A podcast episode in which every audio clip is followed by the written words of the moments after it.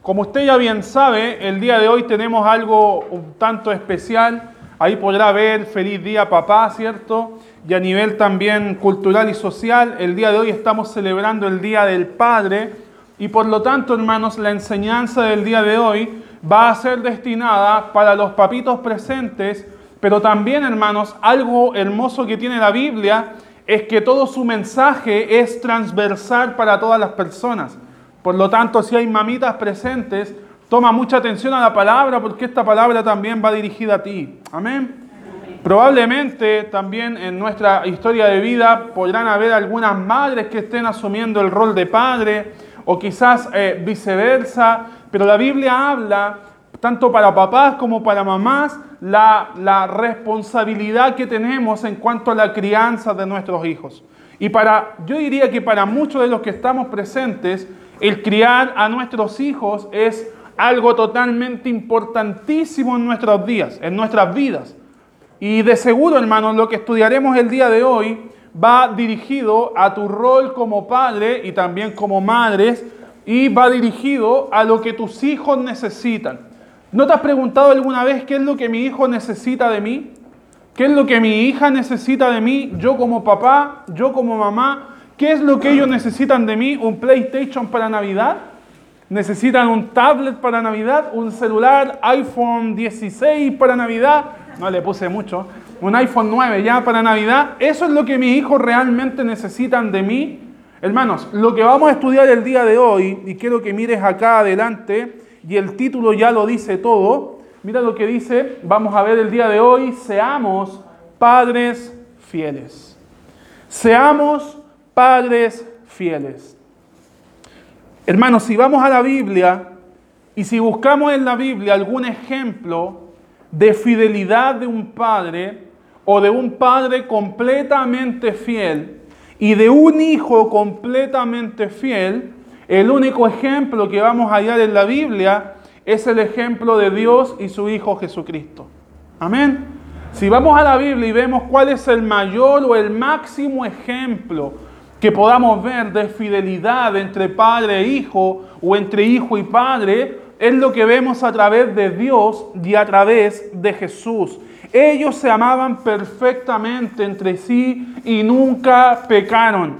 El padre siempre se complacía en su hijo. Vemos también que el Hijo siempre buscaba hacer y cumplir la voluntad del Padre. Ni uno ni el otro pecaron jamás porque ambos se mostraron ser santos. O sea, ya vemos un estándar totalmente grande en la Biblia y que para nosotros quizás es también totalmente inalcanzable. Vemos una gran imagen de lo que es la paternidad entre un padre y su hijo. Una gran imagen, hermanos, que sin duda marca nuestras vidas.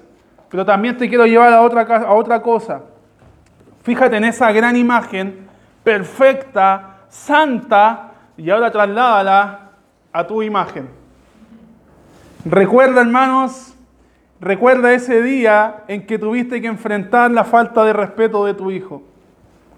Vemos a un hijo sometido a su padre, haciendo la voluntad del Padre, pero en nuestras vidas cuántas veces tuvimos que tolerar faltas de respeto. ¿Cuántas veces tuvimos que tolerar rebeldía de nuestros hijos?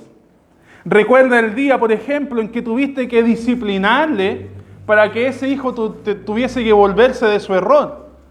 Y es increíble porque nos vamos a la Biblia y vemos un ejemplo máximo, pero nos vamos a nuestras vidas y realmente vemos, bueno, nosotros la verdad no tenemos como mucho en común con ese gran ejemplo de la Biblia. Recuerda, por ejemplo, ese día en que no te sentiste honrado por tu hijo, en que no te sentiste valorado por tu hijo, en donde sentiste que tu hijo no te respetó, en donde sentiste que tu hijo no te dio la honra que tú merecías por ser su padre.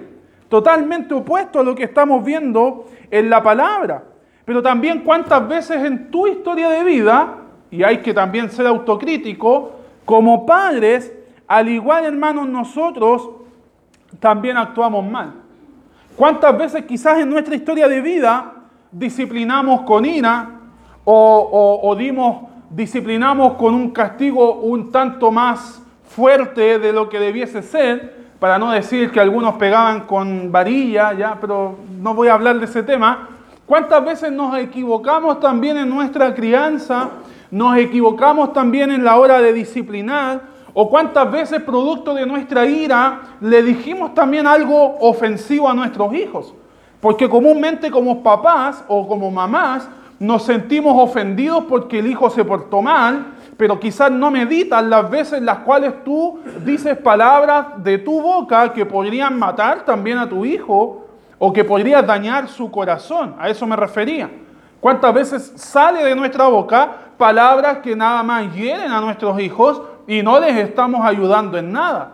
Entonces, si comparamos el máximo ejemplo, Padre e Hijo, Dios y Jesús, con el ejemplo de nuestras vidas, yo y mi hijo, lo único que veo rebeldía, lo único que vemos es problema, lo que vemos también es que yo a veces, muchas veces, no actúo muy bien como un padre, y en ese sentido debemos reconocer que nosotros, al igual que nuestros hijos, necesitamos ayuda. El día en que tú digas, yo ya no necesito ayuda, es porque eres el más necesitado de todos. Porque el orgullo puede estar, hermano, creciendo fuertemente en tu corazón. El día en que digas, yo ya no necesito que otros me ayuden o que Dios me ayude, eres la persona que más necesita de Dios porque no le estás reconociendo en tu vida. Entonces, hermanos, nosotros y nuestros hijos necesitamos ayuda. Nuestros hijos necesitan la ayuda y nuestros padres la ayuda de aquel que es perfecto, de aquel que sí entiende nuestra necesidad y de aquel que está dispuesto a ayudarnos. Y esa persona es Dios. Amén. Necesitamos como padres la ayuda de nuestro Dios. Hermanos, quizás no tendrás el mejor hijo del mundo. Y quizás tú no serás el mejor padre del mundo. Pero Dios hay algo que sí desea de ti y tiene que ver con el título. Dios desea que seas fiel en tu rol de padre o en tu rol de madre. Quizás no seremos perfectos, no seremos lo mejor de lo mejor, no seremos como el Padre y el Hijo que vemos en la Biblia, un cuadro de perfección, pero Dios desea que seamos fieles en nuestro rol. Hermanos, debe ser fiel o debe ser aquel Padre fiel que persevera en la crianza y debemos dejar los resultados en las manos de Dios. Debemos ser fieles en la crianza y esperar que Dios haga su obra. Entonces surge la pregunta, ¿cómo puedo llegar a ser aquel padre que mis hijos necesitan? Pastor, me estás enseñando que debo ser fiel a mi llamado de padre y si eres madre, fiel a mi llamado de madre. Pregunta, ¿Cómo puedo llegar a ser aquel padre que mis hijos necesitan? Principio número uno, mira la pantalla, debes, como principio número uno, debes establecer la meta correcta. Debes establecer una meta en tu vida paternal o maternal, una meta correcta. Como padres, y, y algunos se van a sentir identificados, todo nuestro entorno o toda nuestra vida gira en torno a nuestros hijos. ¿Ha pasado, no? Muchas veces todo lo que somos, todo lo que hacemos y todo lo que queremos gira y gira en torno a nuestros hijos.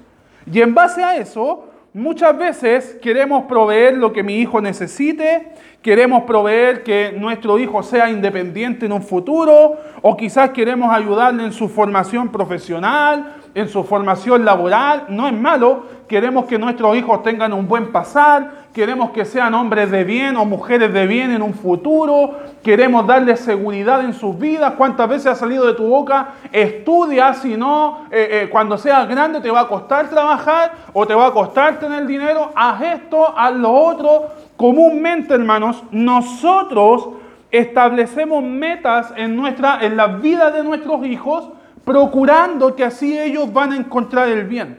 Nosotros muchas veces decimos qué metas deben cumplir ellos para que sean hombres o mujeres de bien. Algunos pueden estar ya buscando esposos, esposas a los hijos y, y estamos como tratando siempre de buscar el bien.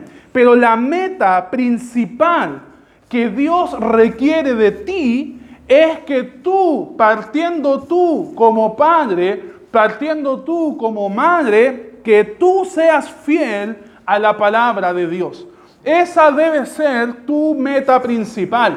Y por eso este punto, antes, hermano, de, dirigir a criar la vida de tu hijo, debes preocuparte de ti en el sentido de establecer la meta correcta. Y la meta correcta es que primeramente tú seas fiel a Dios, que primeramente tú seas fiel a su palabra, que tu hijo vea en ti que tú, hermano, estás siendo fiel a la voluntad del Señor. Eso es lo que tus hijos necesitan. Tus hijos necesitan tener a un padre fiel a Dios. Tus hijos necesitan tener una madre fiel a Dios.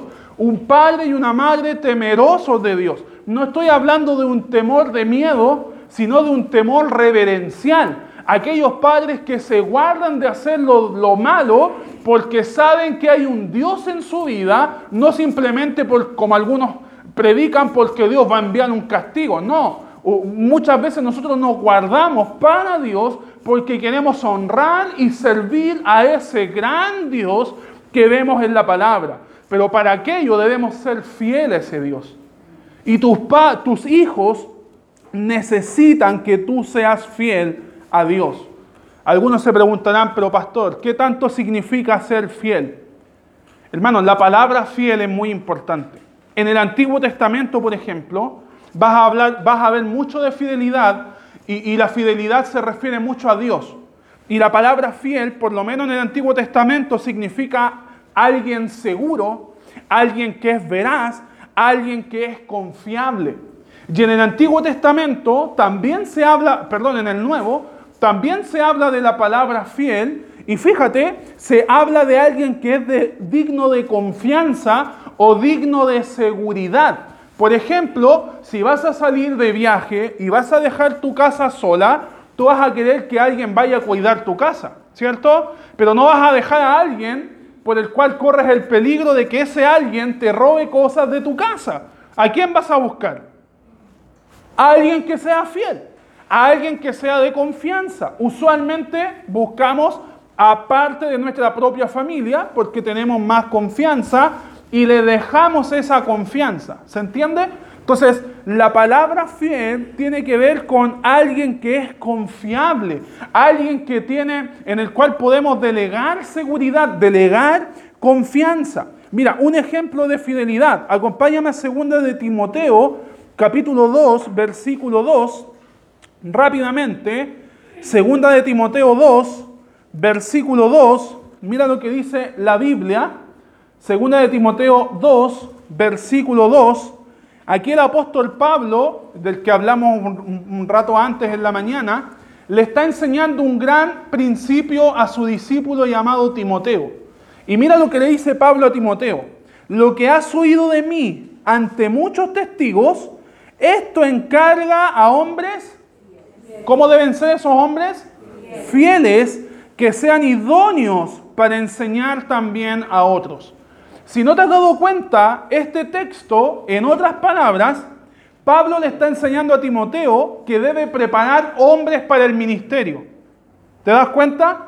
Pablo le está diciendo, Timoteo, levanta hombres para que sean futuros predicadores.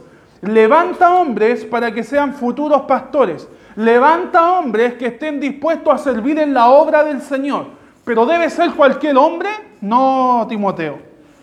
Debe ser aquel hombre que diga, ah, yo creo en Dios y porque dice yo creo en Dios debemos ponerle en un ministerio, no Timoteo. Debe ser aquel hombre que venga fielmente a la iglesia pero no haya nada de crecimiento espiritual en su vida, no Timoteo. Debe ser un hombre fiel.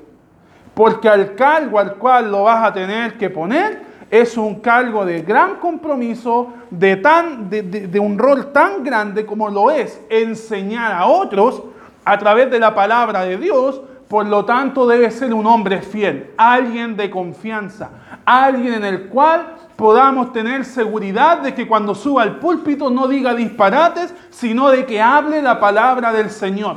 Tiene que ser alguien fiel. Tiene que ser alguien en el cual yo pueda depositar mi confianza. ¿Te estás dando cuenta?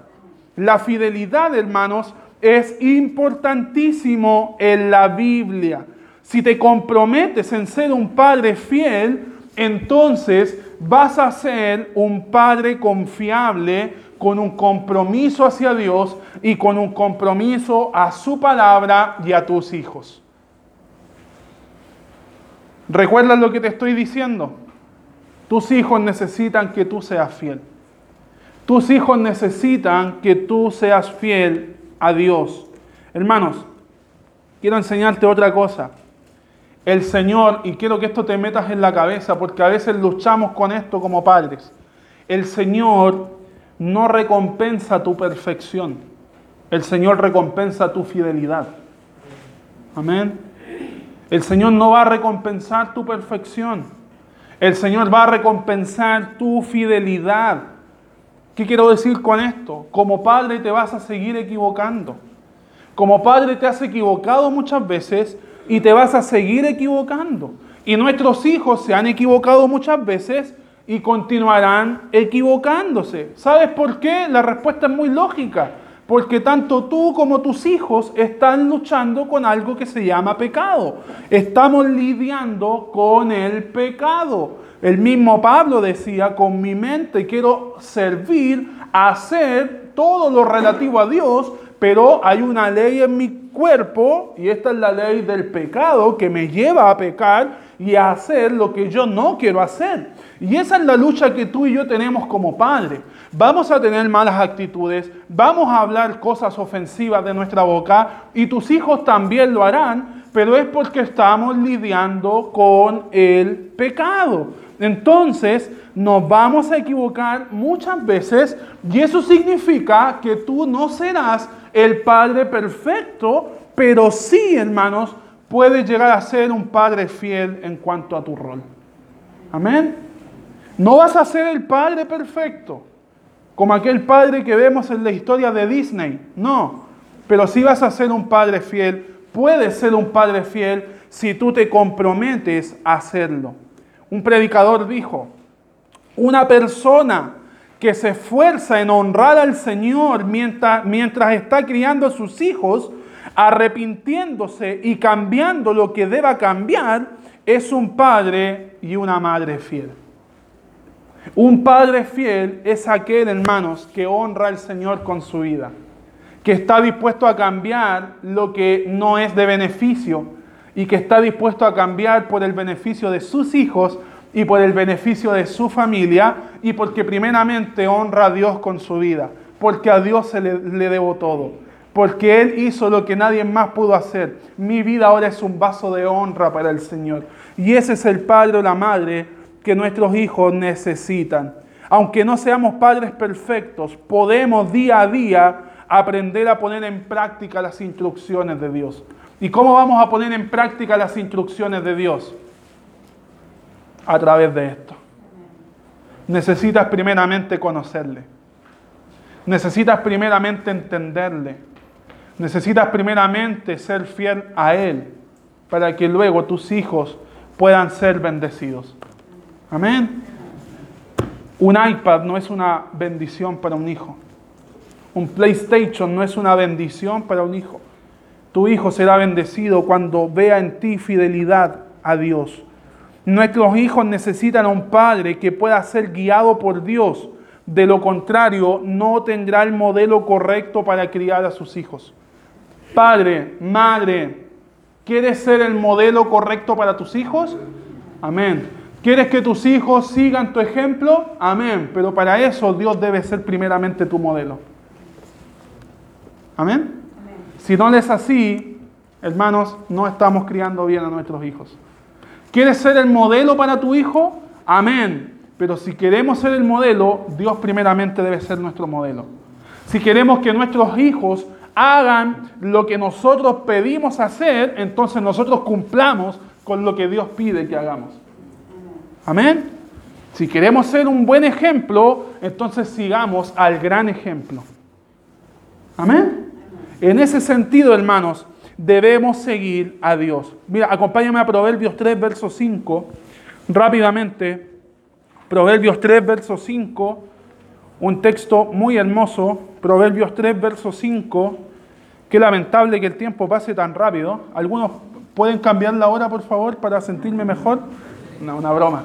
Proverbios 3, verso 5. Mira lo que dice la Biblia. Fíate de Jehová con todo tu corazón. Fíate de Jehová con todo tu corazón. Y mira lo que dice ahora. Y yo te animo a que lo rayes, ¿ya? Y no te apoyes en tu propia prudencia. ¿Sabes lo que significa prudencia?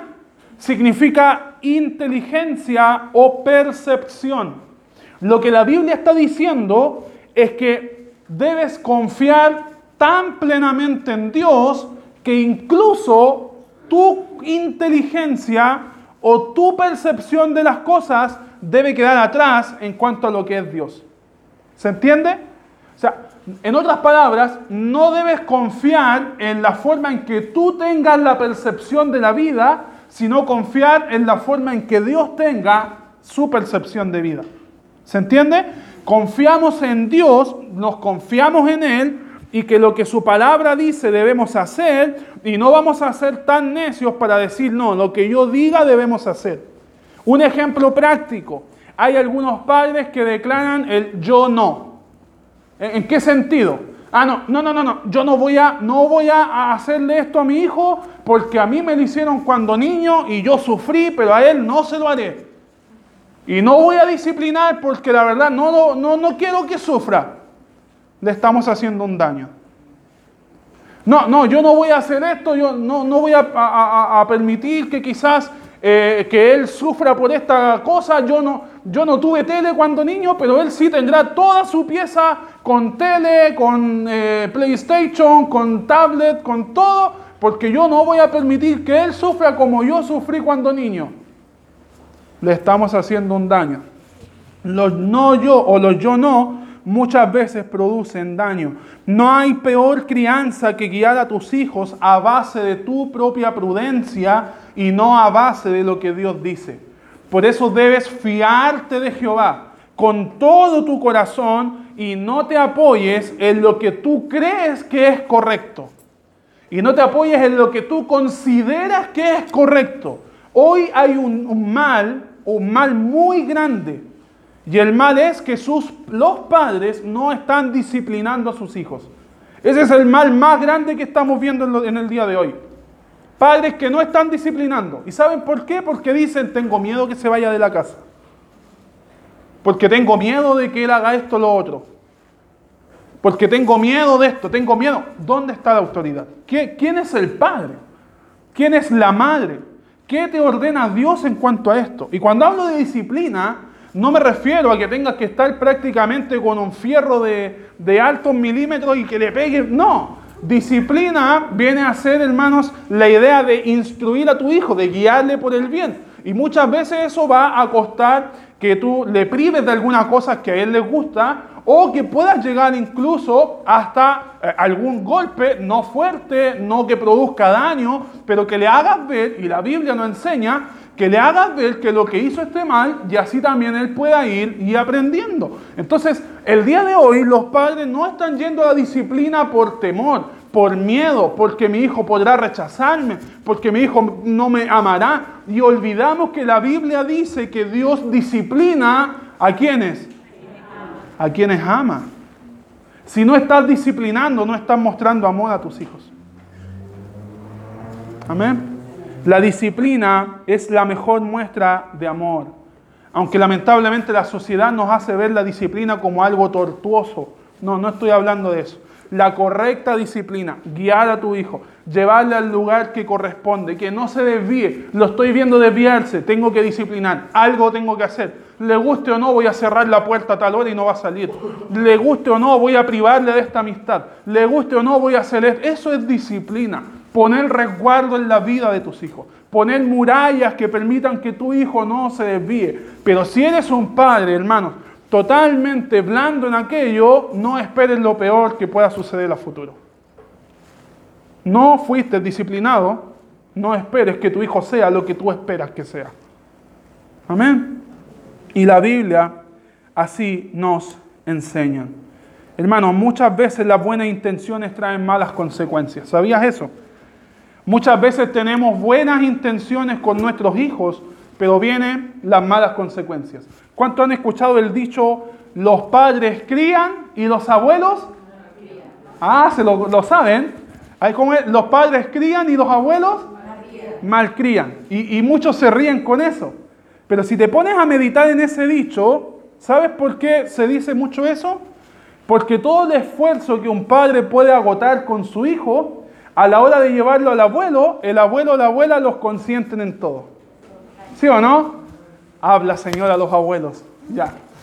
Eh, eh, es para que te des una, idea. ¿Por qué se dice que los padres malcrían, los abuelos malcrían? No es porque el abuelo sea una mala persona, la madre o la abuela sea una mala persona, sino que es porque el abuelo tiende a consentir en todo. No, no puedes comer chocolate porque te hace mal. Y lo primero que hace el abuelo es comprarle chocolate. ¿Quieres chocolate? No puedes ver el celular porque ha estado horas y horas metido, esclavizado en el celular. Llega donde el abuelo, toma, te paso mi celular.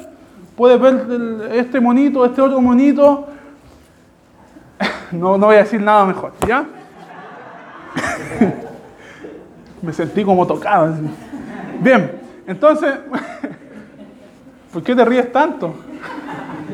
Entonces, eh, muchas veces, e, ese dicho lo tenemos porque muchas veces los abuelos no es que quieran malcriar, sino que con sus buenas intenciones están de una u otra forma dañando en la crianza de nuestros hijos. ¿Se entiende? Entonces, aún así, hermanos, la propia prudencia del hombre podría estar dañando la vida de nuestros hijos. ¿Se entiende? Entonces, ¿cómo puedo revertir? ¿Cómo puedo ser de bendición y no de tropiezo a mis hijos? La respuesta es lo que dice el texto. Fíate de Jehová. Fíate de Jehová. La palabra fiar es alguien que inspira confianza. No es solamente eso que aplicas en un negocio, ¿me puedes fiar esto? No, no. La palabra fiar en la Biblia es algo que inspira confianza. Fíate de Jehová porque Él inspira confianza no es tu propio razonamiento, es lo que Dios dice en lo que debes confiar. Y necesitas crecer en tu confianza a Dios, ser fiel a Dios y podrás ser el padre que tus hijos necesitan. Amén. ¿Cómo puedo llegar entonces a ser el padre que mi hijo necesita? Y punto número dos y último, y con esto vamos a casi ya finalizar. ¿Cómo puedo ser aquel padre que tu hijo necesita, punto número dos o principio número dos. Principio dos, eso ya lo vimos, perfecto. Debe responder a tu responsabilidad básica de paternidad. ¿Cómo puedo ser aquel padre que mi hijo necesita? Debe responder a tu, a tu responsabilidad básica de paternidad. Y ahora viene la pregunta, pastor, ¿y cuál es mi responsabilidad básica? Acompáñame a Efesios 6, versículo 4. Efesios 6, versículo 4. Rápidamente. Efesios 6, versículo 4. Mira lo que dice la palabra. Efesios 6, versículo 4. ¿Qué dice? Y vosotros, ¿me ayudan a leer lo que sigue? Padres. Padres. No dice papá, no dice mamá. Y vosotros, padres padres comparten la misma responsabilidad. Ojo, amén. Y vosotros padres, no provoquéis a ira a vuestros hijos, sino, y aquí está la responsabilidad básica de todo padre y madre, criadlos en disciplina y amonestación, pero mira lo que sigue diciendo, del Señor. La Biblia dice que debes de criar a tus hijos, ¿de qué manera? Con disciplina y con amonestación. Dos palabras importantes, subrayadas en la Biblia. Punto uno, disciplina. Punto dos, amonestación, pero el ingrediente perfecto del Señor. Bien, vamos a explicar un poquito eh, qué significa esto. La palabra disciplina viene del griego paideia Y esto significa instrucción o entrenamiento.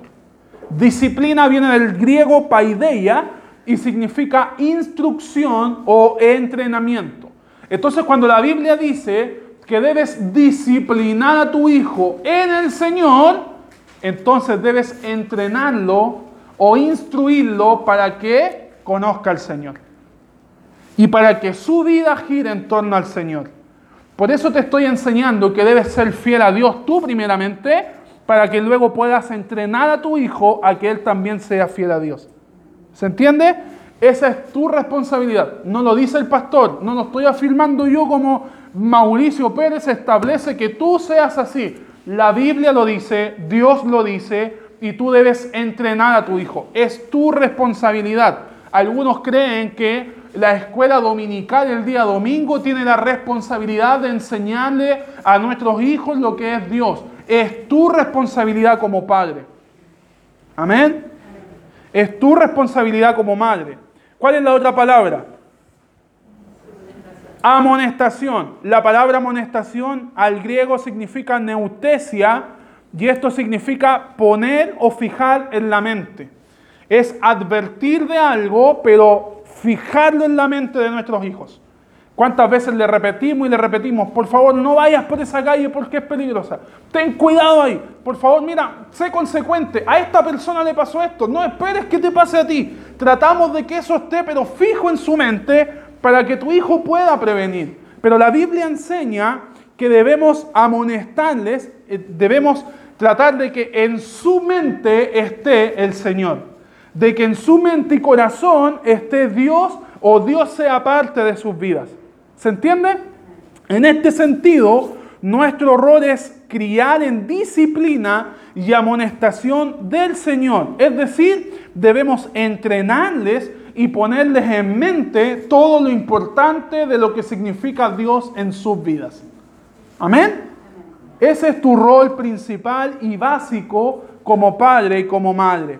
Hermanos, hay otros pasajes que hablan un poco de esta responsabilidad. Último texto, por favor, Deuteronomio 6, verso 4. Por favor, ayúdame a Deuteronomio 6, verso 4. Acompáñame. Deuteronomio 6, versículo 4. Lo importante de todo esto es que la Biblia nos deja por evidencia de que tus hijos le pertenecen a Dios. Porque dice, instruyeles y entrénales, a disciplínales en el Señor. Disciplínales y amonéstales en el Señor. No en ti, en el Señor. ¿Se entiende? Entonces, en ese sentido, tus hijos le pertenecen a Dios. Tus hijos deben, tu responsabilidad es dirigirlos en el camino del Señor porque le pertenecen a Dios. Mira lo que dice Deuteronomio 6, versículo 4. ¿Qué dice la palabra? Oye Israel, Jehová nuestro Dios, Jehová uno es. Versículo 5 y amarás a Jehová tu Dios de todo tu corazón y de toda tu alma y con todas tus fuerzas. Versículo 6. Y estas palabras que yo te mando hoy estarán ¿dónde? Sobre tu corazón. No estará jamás sobre tu corazón lo importante que es Dios si primeramente no le conoces tal y como es. Por lo tanto, debes conocer a Dios para que Él sea lo más importante en tu vida. Y mira lo que dice el versículo 7. Y las repetirás a quién? A tus hijos. Oye Israel, Jehová nuestro Dios uno es. Ámale con todo tu corazón, con toda tu fuerza, con toda tu alma. Estas palabras deben estar en tu corazón. Y una vez que esté por completo en tu corazón, repítelas a tus hijos. Amén. Debes ser primeramente fiel a Dios para que tus hijos sigan a Dios. Tienes la responsabilidad de que tus hijos contemplen a Dios, pero cuando primeramente tú lo hagas en tu vida. Amén. Tu responsabilidad es que tus hijos, hermanos, aprendan a temer y amar a Dios así como su padre lo hace. Tienen la responsabilidad, hermanos, de que tus hijos entiendan que la prioridad en sus vidas no es su formación académica, no es lo que puedan tener, no es los frutos que puedan obtener en un futuro profesional, porque la Biblia dice que eso perecerá, sino que ellos deben entender que su prioridad es Dios. No estoy diciendo que sea malo que estudien, es parte de nuestro deber en la tierra, pero la prioridad debe ser Dios. Debes fomentar en tus hijos un deleite sincero a Dios, pero para eso necesitamos padres y madres fieles a Dios. Si no hay padres y madres fieles a Dios, tus hijos no podrán crecer en los caminos del Señor. Amén. Hermanos, nuestros hijos no necesitan un papá ni una mamá perfecta. No necesitan eso tus hijos. Tus hijos necesitan padres fieles, padres fieles a la palabra, padres fieles al rol que Dios les encomendó. Tus hijos necesitan de ti, pero tú necesitas de Dios. Amén. Tus hijos necesitan de ti como padre fiel, pero tú necesitas ser fiel primeramente a Dios. si dejas a Dios fuera de este asunto, tu hijo será dañado y finalmente tu familia será dañada. Para terminar, ¿cuántos el día de hoy querrán decir, yo quiero ser uno de esos padres fieles para poder instruir a mis hijos, disciplinarles y amonestarles en el camino del Señor, tal y como su palabra me ordena hacerlo. Primero que todo, propon ser fiel primeramente en tu relación con Dios, para luego la autoridad de la palabra sea establecida en tu casa, en tu hogar, en tu familia. Amén. Oramos al Señor.